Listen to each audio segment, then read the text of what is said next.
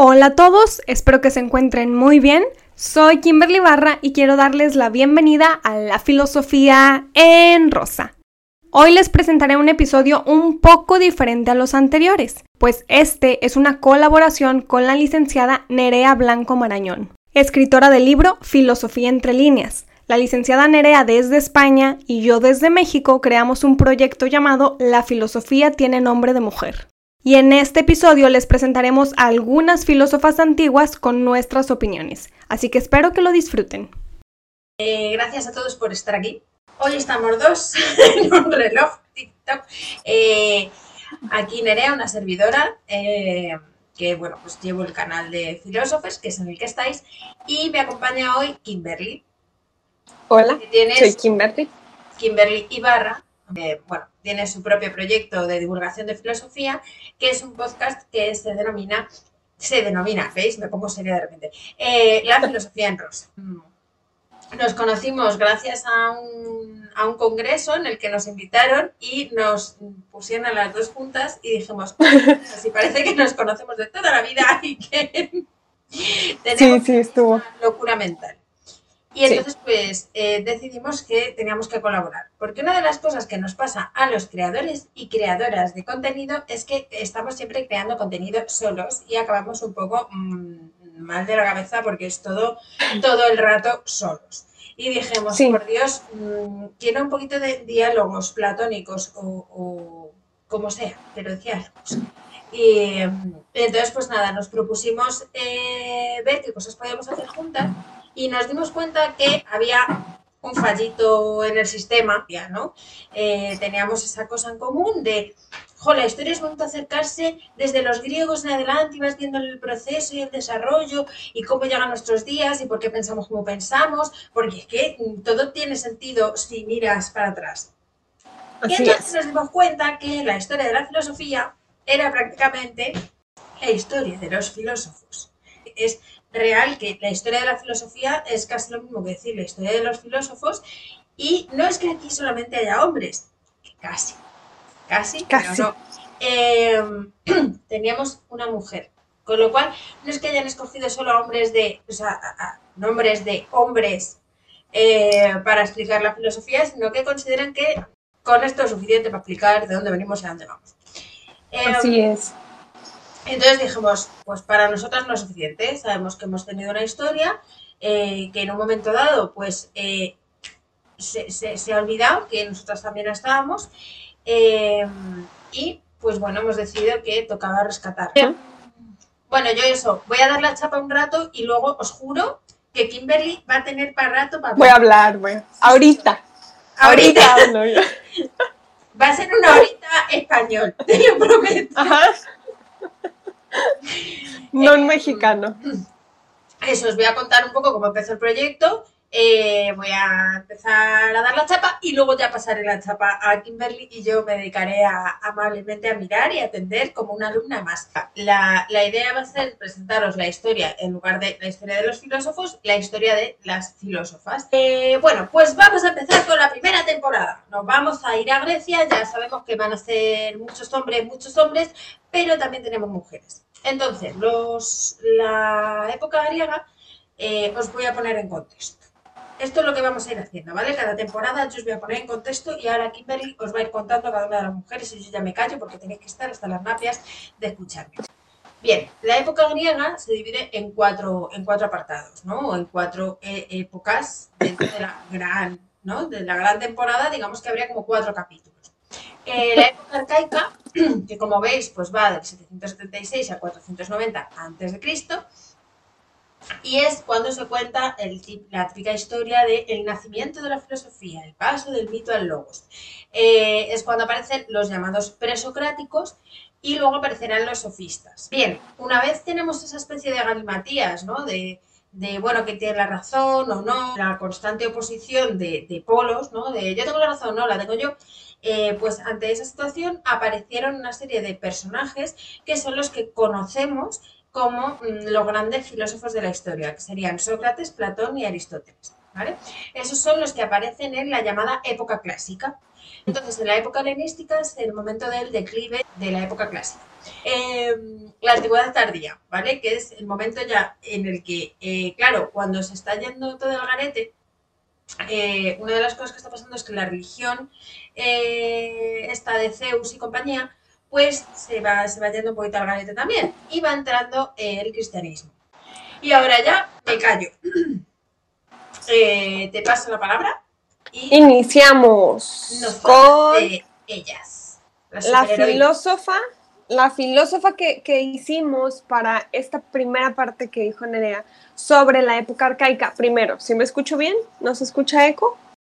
Te escucho perfectamente. Muy bien.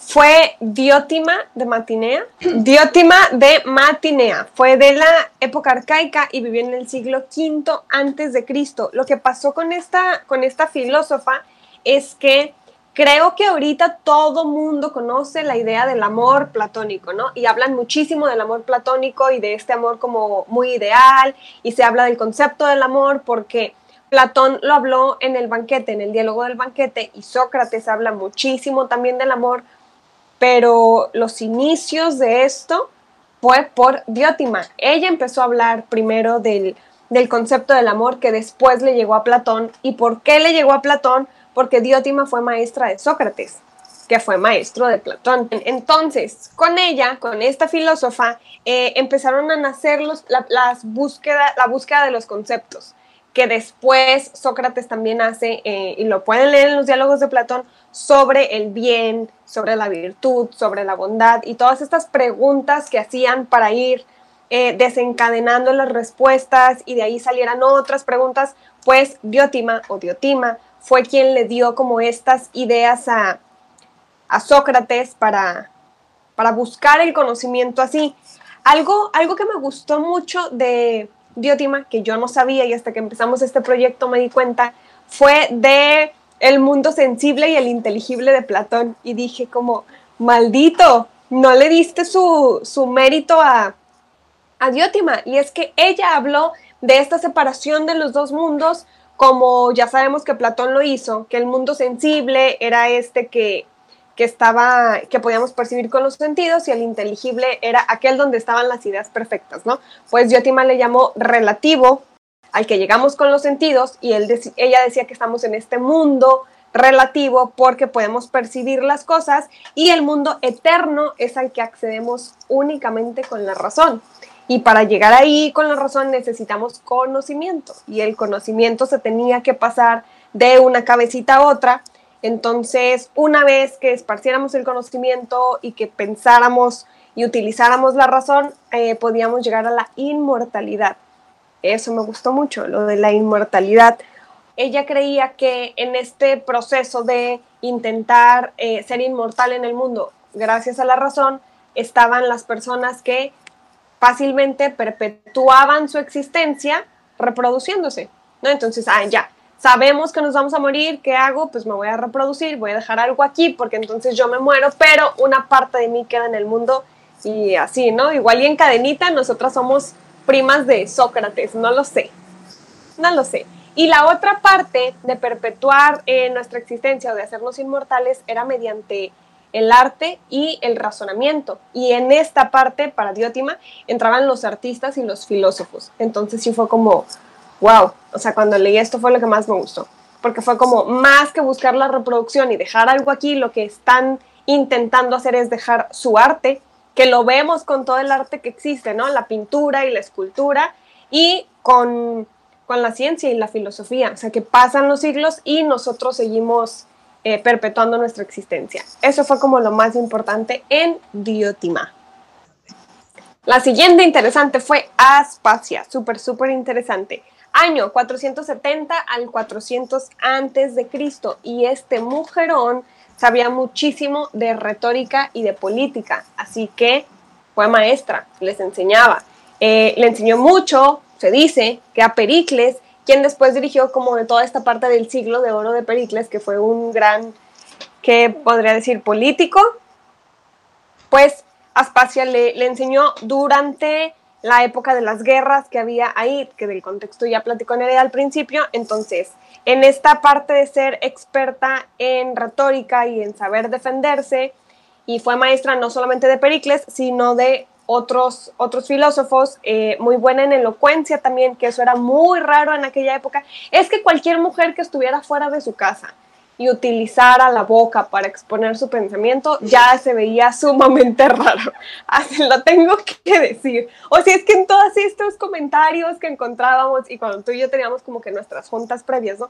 Es que qué raro, qué raro esto. Es que todo lo que hasta la fecha en ciertos lugares sigue pareciendo rara una mujer que se dedica a cosas científicas o filosóficas, no sé en tu contexto. Aquí en México sí pasa mucho. Es muy raro ver a mujeres dedicándose a esto. Entonces, imaginémonos en la época de los griegos, pues era como lo más extraño del mundo, que una mujer le enseñara elocuencia y sobre retórica y política a muchos hombres.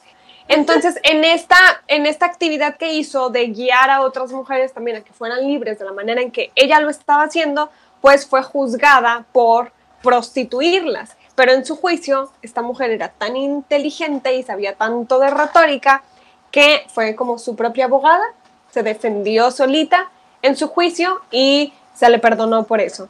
Y Parquia vivió en aproximadamente en el 350 al 310 antes de Cristo y fue una cínica.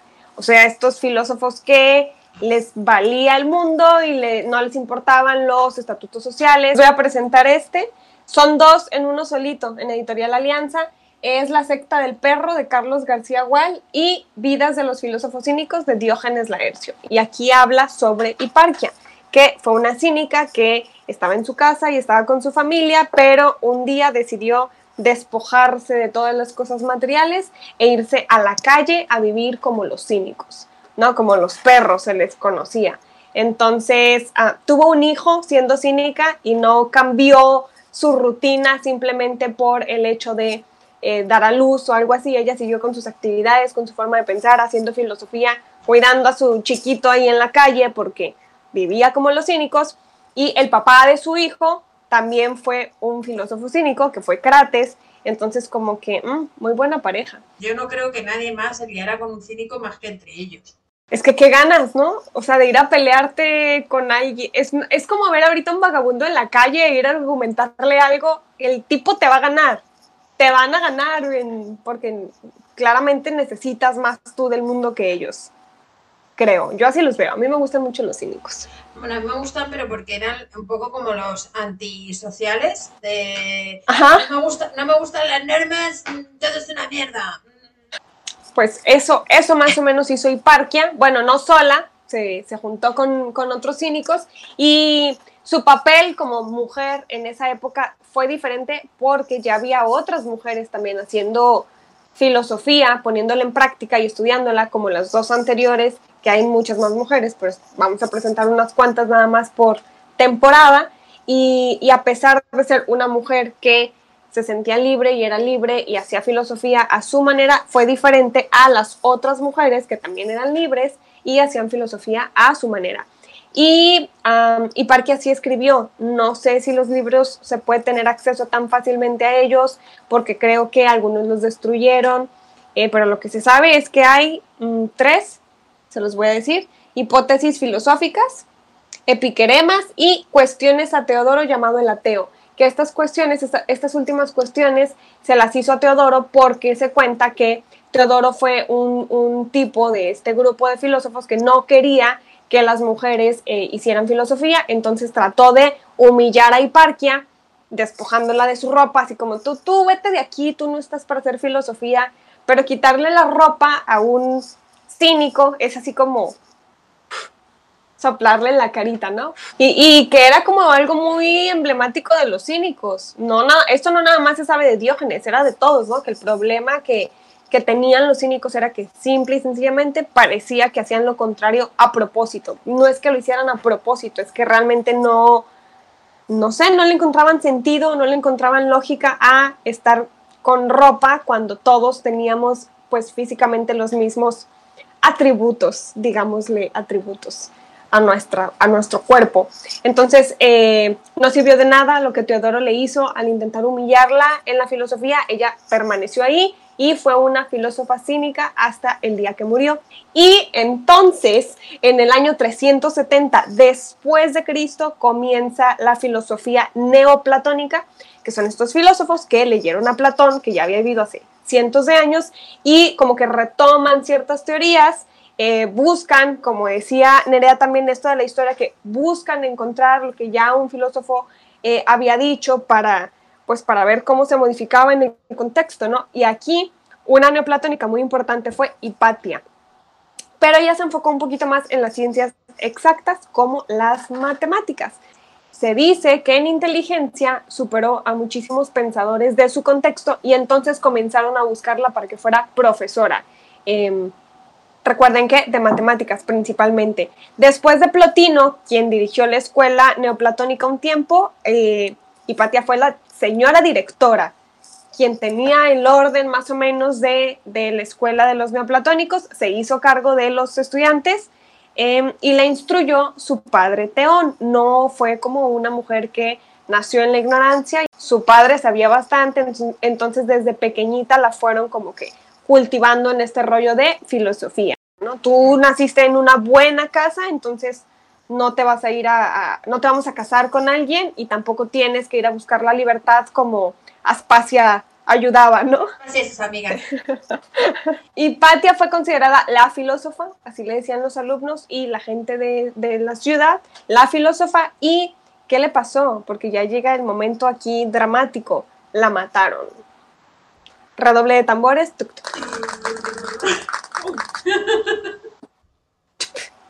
la mataron eh, los creyentes, porque acuérdense que ya en esta época estaba el cristianismo interpuesto como la filosofía principal y la consideraron una pagana por hacer matemáticas y por saber de filosofía y entonces la asesinaron con piedras, ¿no? Sí, pues que eh, se recuerdan, creo que a lo mejor está en el mural precisamente un poco por eso, de, fue un poco una mártir de la historia Em, y justo eso, pues fue antes de que pues, llegara ya la maravillosa Edad Media y el cristianismo eh, pues, pues ya hiciera lo mismo que hizo con una de manera real, pues lo hiciera ya de manera más... O sea, no, nos apedrearon, pero no les hizo falta. Eh, nos borraron de muy mala manera. O sea, si con los griegos ya íbamos un poco mal, sí, no, el cristianismo. Había un cierto espacio, eh, como os puede comprobar, eh, con el cristianismo ya no quedó ninguno. Nos dieron en la madre el género. O sea, hicieron, hicieron de nosotros pues lo que hicieron con, con Hipatia. De tú no puedes pensar, tú no te puedes mover, tú debes desaparecer. Y no puedes desaparecer porque sin ti no tendríamos hijos, eh, luego te vas a quedar ahí para que tengamos hijos, pero nada más. Y ya. Y como no tenía hijos, ¿no? Eh, porque solamente estaba como profesora y como pensadora, pues eso. entonces, pues nada, fue un asesinato muy, muy, muy, muy bestia. Muy desagradable. Así es. Y con Hipatia terminamos la temporada de la época clásica o la, la época antigua y esta fue la primera parte de nuestro proyecto La filosofía tiene nombre de mujer. Espero que les haya gustado conocer la historia de la Grecia antigua y nuestras opiniones sobre el papel de la mujer en esta época. Saben que pronto habrá un nuevo episodio y filósofo para platicarles la filosofía como a mí me gusta. Y por el momento, este gran proyecto con una gran colega como la licenciada Nerea. Si les interesa leer algo en específico o conocer más sobre mi contenido, pueden buscarme en redes sociales, Instagram, Facebook y Twitter con el nombre del canal. Espero que les haya gustado este episodio. Soy Kimberly Barra y esto es La Filosofía en Rosa.